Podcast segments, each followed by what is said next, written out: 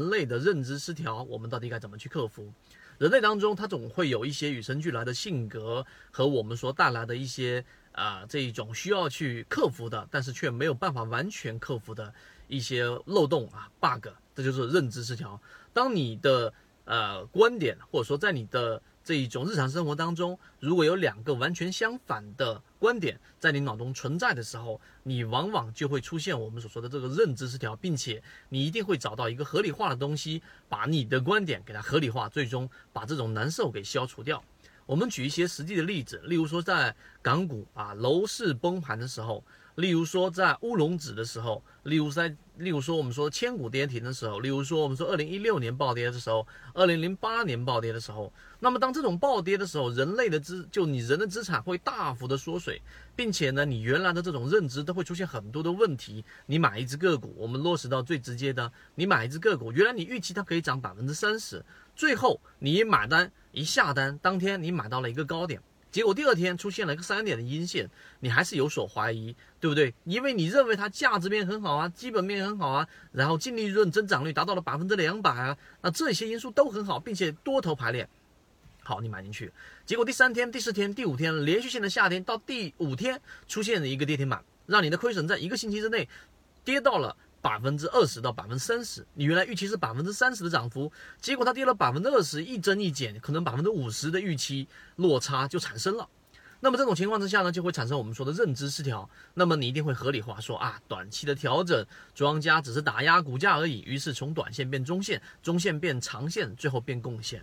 这个就是我们所说的认知失调。刚才我说楼市崩盘，为什么没有真正的那么多人去？我们调侃所说的排着队去跳楼，为什么没有那么多？就是因为认知失调在发挥着我们的一个作用，我们在合理化我们的失误，合理化我们自己固有的观点。好，说完这些东西之后，我们来说怎么样去克服。如果只说这个地方就结束，那就没有任何的意义。我们该如何去克服认知失调？我们认为在交易过程当中，你需要第一要有一个标准啊，这个标准是非常非常重要的，它并且是一个非常可以量化的标准。举个例子啊，我就拿最简单的，你用 KDJ 也好，用 MACD 也好，当 MACD 出现死叉，当股价跌破均线，当然我不去考虑它的有效性，那么我一定卖股票。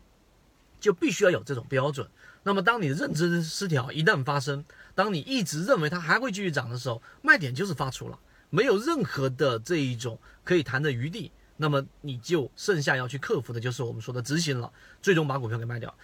这是克服认知失调的其中一个方式，就是要有一个非常固定的标准。这也是为什么我们的完整版视频和我们每天三分钟一直给各位去讲的交易模块和建立交易系统，就有这样的一个原因。第二个必须要有一个监督系统，你自己可能交易的不是特别好，那你可以用你的这一种身边的资源，例如说你的朋友。或者说是你的这一个爱人，然后用它做一种监督啊。当然，我认为用爱人来做这个监督，一般成功率都会比较低啊，因为感性成分会比较多。但你一定要有一个人来进行监督，那你自身没有办法去克服的因素，可以通过外界来进行克服。我们讲的这两个点，所以认知失调是最最经常发生的。而刚才我讲的那一个卖出系统，实际上是。我们说很低端，那么当你认知失调一旦发生了，那么这个必然的条件一旦出现，你会很果断的把股票给卖掉。你再过几个交易日，事后往前一看，你就会发现那个时候你的操作无比的理性。当这种理性的操作一遍又一遍的重叠，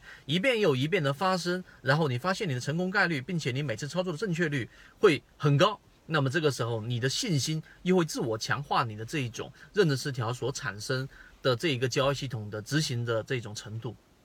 所以今天我们三分钟给各位去讲这个认知失调，希望对各位来说有所启发。无论是在生活中还是交易过程当中，认知失调非常长的这一种频繁的发生，而要解决这个问题，我们认为在交易过程当中，我们已经找到了。呃，方式，如果你想要去更多的了解怎么样去解决这一种认知失调，自己知行不合一，自己经常一卖了股票，然后呢一涨起来又忍不住追回去，当个股出现自己预期相反的方向，还执着自己的理念，导致小亏变大亏的这种问题都一直存在的话，